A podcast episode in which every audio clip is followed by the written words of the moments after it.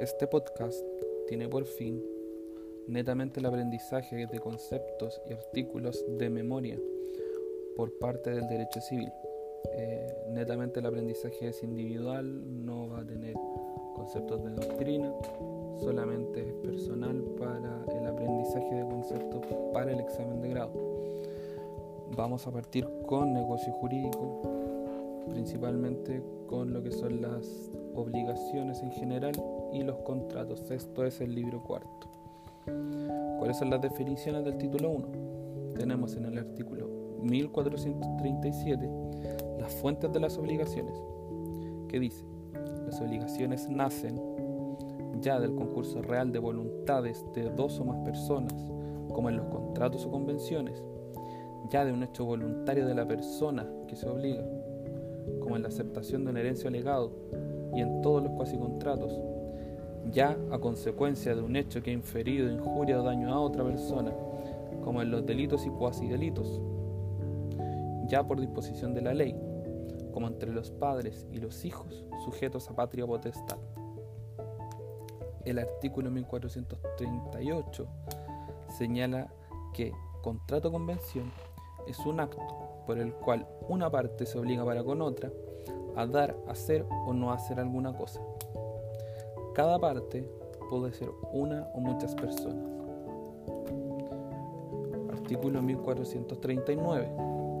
El contrato es unilateral cuando una de las partes se obliga para con otra que no contrae obligación alguna y bilateral cuando las partes contratantes se obligan recíprocamente.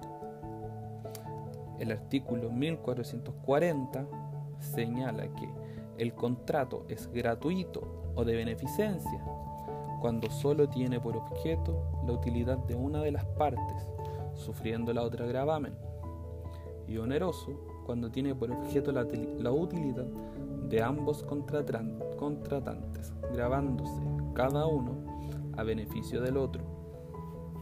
Por su parte, el artículo 1441 señala que el contrato oneroso es conmutativo cuando una de las partes se obliga a dar, a hacer una cosa que se mira como equivalente a lo que la otra parte debe dar o hacer a su vez. Y si el equivalente consiste en una contingencia incierta de ganancia o pérdida, se llama aleatorio. Artículo 1442. El contrato es principal cuando subsiste por sí mismo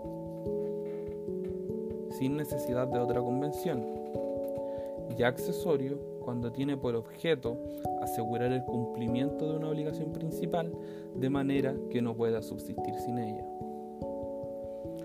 Artículo 1443.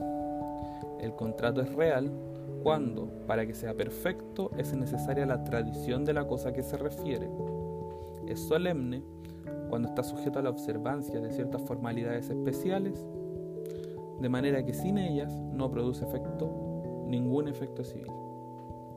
Y consensual cuando se perfecciona por el solo consentimiento.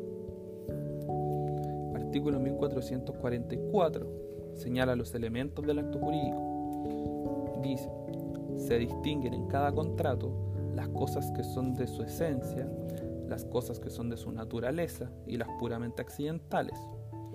Son de la esencia de un contrato aquellas cosas sin las cuales o no produce efecto alguno o degeneran un contrato diferente.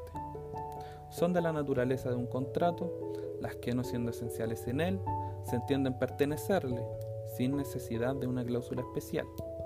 Y son accidentales a un contrato aquellas que ni esencial ni naturalmente le pertenecen y que se agregan por medio de cláusulas especiales.